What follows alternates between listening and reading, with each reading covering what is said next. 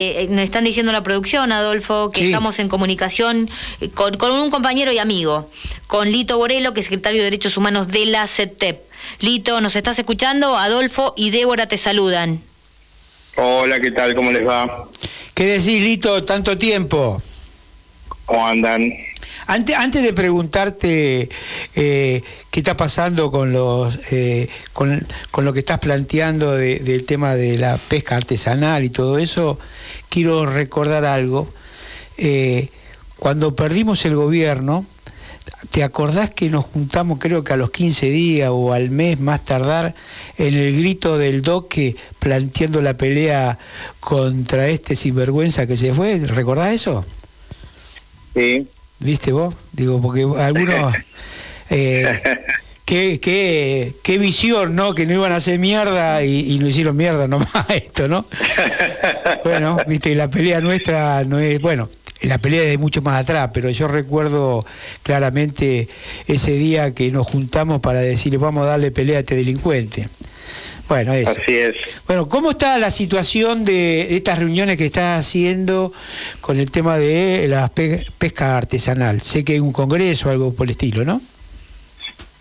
Sí, en, realidad es un encuentro regional de, de, de, lo que es el universo de esta rama de la pesca artesanal, de sectores que van desde Santa Fe hasta hasta aproximadamente el comienzo del mar, digamos, todos los que pescan básicamente en la zona de río, en el Bajo Paraná y en el Río de la Plata.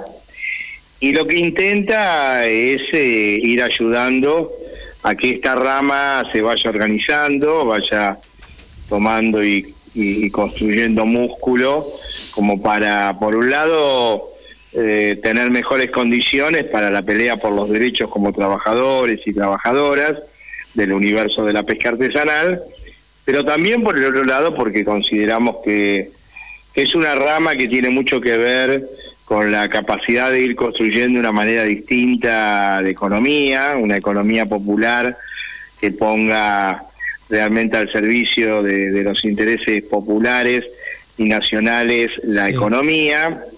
Y por el otro lado, porque también es un actor que consideramos juega muy fuerte en la construcción de capacidad para llevar adelante la soberanía. Son compañeras y compañeros que estando en el agua tienen un ejercicio directo de eso y por lo tanto, por un lado desde lo sindical, desde lo de gremial, pero también desde lo político porque consideramos que tiene que ser un fuerte entramado que ayude a ir construyendo un proceso de acumulación de fuerza del campo popular. Seguro, sí, sí.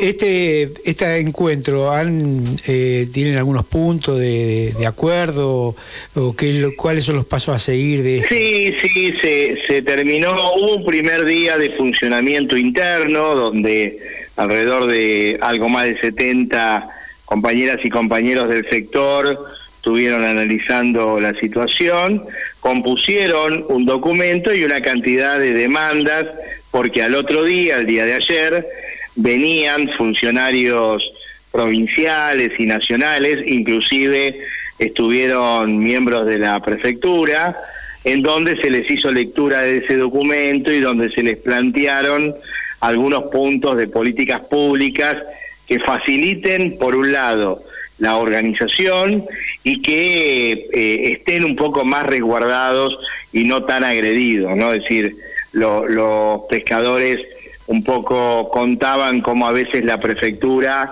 les va detrás de la nuca y les incautan redes o les ponen fuertes dificultades, eh, siendo un sector de trabajo, ¿no? Eh, y al Estado demandándole condiciones mejores y más fáciles, porque ellos no quieren estar al margen de la ley, quieren regularizarse, pero está claro que para obtener los permisos, los carnés de conducción de las lanchas y demás, aparece muchas veces una rigidez de un Estado, eh, a veces parece eh, que miran más en otras cosas eh, que, que son intereses más grandes y para los compañeros de la economía popular a veces quedan expuestos a demandas que son imposibles de cumplir. piedras, este, te ponen muchas piedras. Lito, eh, mira, yo te pido disculpas porque, viste, en la actualidad, vos sos un hombre de la política. Y, como están pasando tantas cosas en este momento, Guado de Pedro le aceptaron la renuncia, algunos hablan, algunos de golpe, otros de no golpe, otros de movilización, no movilización. ¿Cuál es tu opinión de lo que no ha pasado en estas elecciones? Mira, yo creo que, a ver, eh, el resultado del domingo eh, es un resultado que uno de verdad no puede tapar el sol con las manos. Creo que es evidente que hay eh, una clara manifestación de nuestro pueblo diciendo hay cosas que no estamos de acuerdo. Esto no es lo que se votó hace dos años. yo no, no, no, no considero que haya un giro a la derecha, sino que hay un, una, eh, una manera de plantear las cosas de los medios hegemónicos que hace aparecer como que ganó la derecha o personajes como eh, eh, de una derecha disruptiva eh, con un número de votos que obviamente no nos parece que esté bueno, pero creo que hubo un mensaje de nuestro pueblo a decir, miren, con esta política por acá no va, esto no es lo que se votó. Así es. Eh, pero está muy lejos de cualquier interpretación de triunfo de la derecha y demás. Tendríamos que hacerlo más largo, pero hay números duros del análisis de la elección que demuestra esto. Lo que está claro que creo que Alberto Fernández lo dice en, el, en su intervención a las once y media de la noche, donde fue el único que habló, eh, pero donde dijo, acá tenemos que escuchar, acá hay que prestar atención, no es que miró para otro lado. Ah. ¿Cómo esto se hace? Mira, la verdad yo creo que esto no se hace solamente cambiando nombres o no pasa por ahí. Acá hay que, hay que cambiar de políticas y hay que cambiar quiénes son los sujetos sociales que deben estar en el centro. Yo lo he dicho muchas veces, Adolfo, cuando los trabajadores no son columna vertebral y cabeza de los procesos de transformación, no hay garantías de que el destino tenga que ver con los intereses de, nuestra patria y de, y de nuestro pueblo. Y ese es un dato objetivo que no importa si renuncia uno o viene otro. Hay que cambiar el rumbo de algunas políticas. Sí, nosotros acá con Débora eh, planteamos eh, no un tema de nombre. Primero que me parece bien a mí que eh, los funcionarios renuncien, por lo menos poner la renuncia a la mesa para que el presidente diga sí o no. No me parece que un tema de golpes. Después también, digo, como una foto, yo le decía a Débora, digo, mira, una foto buena es cuando presentan la renuncia y el presidente dice o no se la acepto o se la acepto a alguno para, la foto nada más. Pero podés traer a Perón si querés, eh, pero que si no cambia la política, es lo mismo, Perón o sin Perón. Digamos, no, acá no es un tema de cambio de nombre, sino un cambio de política. Tener 26 mil pesos gana un, laburante jubilado, eh, hay hambre. Eh, si no se entienden estas cosas, es muy jodido salir. Y vos recién decías hace un ratito, digo, hay que cumplir lo que se planteó en campaña y en nuestro pueblo hay hambre. Y si hay hambre, digo, nosotros vinimos a ser mejores, no peores. Y ese es el cambio que por lo menos nosotros tenemos que replantearle a nuestro gobierno. Y esto de callarse la boca, ¿viste? Porque algunos dicen, bueno, pero acá crítica y autocrítica, no, no, no es otra cosa. Vos, el presidente dijo, si hago mal las cosas, háganlas saber. Bueno, el pueblo se le hizo saber. Estás haciendo mal las cosas yo hice dos declaraciones, una muy, muy sobrecaliente, eh, en donde apelé a un recurso eh, de nuestro pueblo eh, humilde que tiene una, una religiosidad popular, no chupacirio, pero sí una religiosidad popular, y le pedía al gobierno, espero que sean capaces de no poner el ojo en la paja ajena y ver la, viga en el ojo propio.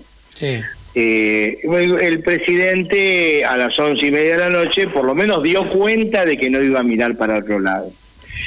Ahora, estos cambios no pueden parecer más pelea de facciones internas de una ecuación que simplemente sirvió para echar a Macri de la Casa Rosada y que está claro que todo el mundo sabe que esto existe y es así.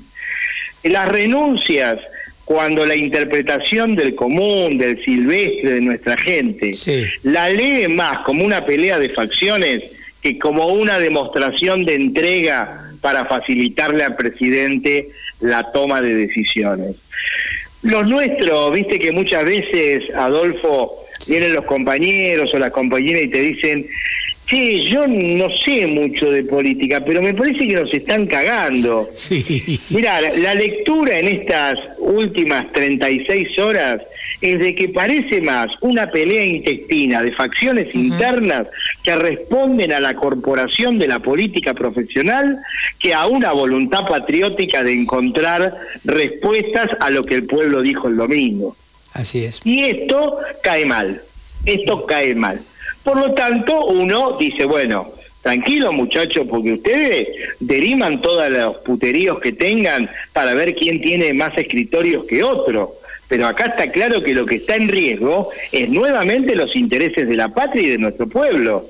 Porque algunos ya se fueron tranquilos diciendo ya vamos a volver, pero cuatro años hubo que resistir en la calle con compañeros que ya no están porque dieron la vida por, por, por las luchas o por la condición económica que tuvimos que pasar con la fiebre amarilla, que dicen, otra vez, mm. no muchachos, por favor, sean generosos, entiendan que estamos en un momento histórico de gravedad institucional a nivel mundial porque hay una crisis global civilizatoria y que no hay margen en el, en el plano del capitalismo ni de que haya más empleo, no va a haber pleno empleo, no es la Argentina de hace 70 años atrás, y o se construye otro mundo posible o no hay manera. Por lo tanto, para ayudar a los que están más atrás, como se dijo, hay que tocar el interés de los que están adelante, de ese puñado de poderosos adoradores del Dios dinero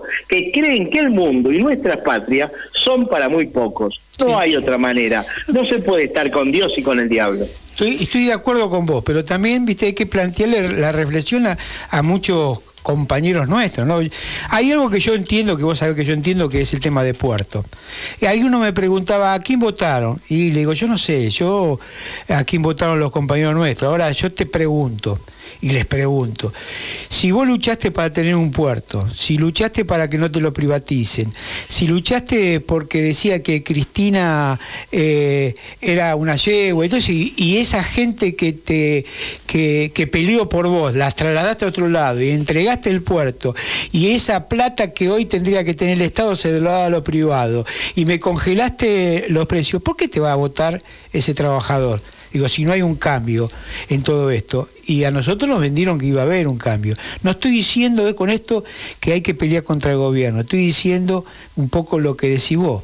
Digo, hay, eh, hay un modelo, o enfrentás al modelo este de Macri o de la derecha o de las multinacionales y te vas al otro modelo, que es el que estamos planteando, un pueblo feliz, para sintetizarlo, ¿no? Este me parece que es lo que está pasando en estos momentos. Mira, creo que fue claro el mensaje del domingo, quien quiera oír que oiga. Eh, esto ya tuvo alguna expresión en reflexiones en los cierres de las listas. Se ve poco a los trabajadores, se ve poco a los luchadores de los movimientos populares. Las listas aparecen más conformadas y el ejercicio del Ejecutivo aparece mucho más conformado por expresiones de la política profesional que por el sujeto fundamental que son los trabajadores. Estoy de acuerdo. Cada vez cada vez que los trabajadores tuvieron la oportunidad de poder ser centro en el armado y en el ejercicio de llevar adelante un proyecto, hubo condiciones de mejora. Cuando esto no pasa, son otros los intereses que se defienden, más allá de que las palabras puedan ser altisonantes y que las simbologías puedan ser muy altas y, y, no, y nos enorgullezca en algún sentido porque se rescate alguna historia. Muchachos, al pan pan y al vino vino. Hay que retomar el ejercicio de que el sujeto protagónico para construir las transformaciones son los trabajadores. Bueno, con esto de lo que estás planteando vos también nos tenemos que hacer nosotros. Acordate vos que hace muchos años nos juntamos para ir a pelear contra Macri.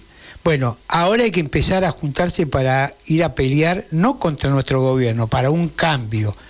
No el cambio que decían estos pelotudos ¿no? del otro gobierno, sino un cambio eh, eh, de, de propuesta y de país. Los trabajadores felices, los que lo que siempre supimos hacer, pero también va a depender de nosotros. ¿eh? Mira, eh, la preocupación, nosotros tuvimos una reunión hoy a la mañana, obviamente está todo el mundo con, con la incertidumbre, con la preocupación de lo que vienen pasando hace 36 horas. La verdad que la preocupación es, nosotros peleamos cuatro años para que se vaya Macri, para que se vaya la peste amarilla. Está claro que lo que hubo es una alquimia nada más que para sacarlo a Macri y que sabemos que es una confluencia pegada con Moco. Bueno, muchachos, acá no es una, una cuestión de cambios de nombre entre uno o el otro de los que conformaron esa alianza. Acá hay que hablar de quién se entiende, que es el sujeto político que tiene que estar al frente de las transformaciones. Y eso no aparece en ninguna de las tres ecuaciones, ¿eh? en ninguna de las tres. Queremos trabajadores. Muy bien, Lito, me parece correcto. Juntémonos, sigamos juntándonos para, para ver cómo podemos hacer este, estos cambios. Lito, te tengo que dejar. Gracias por eh, eh, la entrevista, eh, como siempre agradecido. Quiero dejarle un mensaje a, Lito antes de que corte esta comunicación. Tengo asumí un compromiso, te envía saludos este un compañero que es Guillermo Mafeo, que bueno, que fueron compañeros ustedes dos en la campaña del 2001, nada menos en el Polo Social junto a Luis Farinelo, la verdad que te recuerda con mucho cariño y sabía que te entrevistábamos, te está escuchando seguramente en este momento, así que bueno, quería hacerte llegar el cariño y el saludo del compañero Guillermo Mafeo. Bueno, un abrazo muy grande también para Guillermo. Un, afectuoso abrazo. Bueno, gracias. Bueno, muchas gracias, Lito. A ustedes, muchas gracias. Conversamos con Lito Borelo, secretario de Derechos Humanos de la CETEP.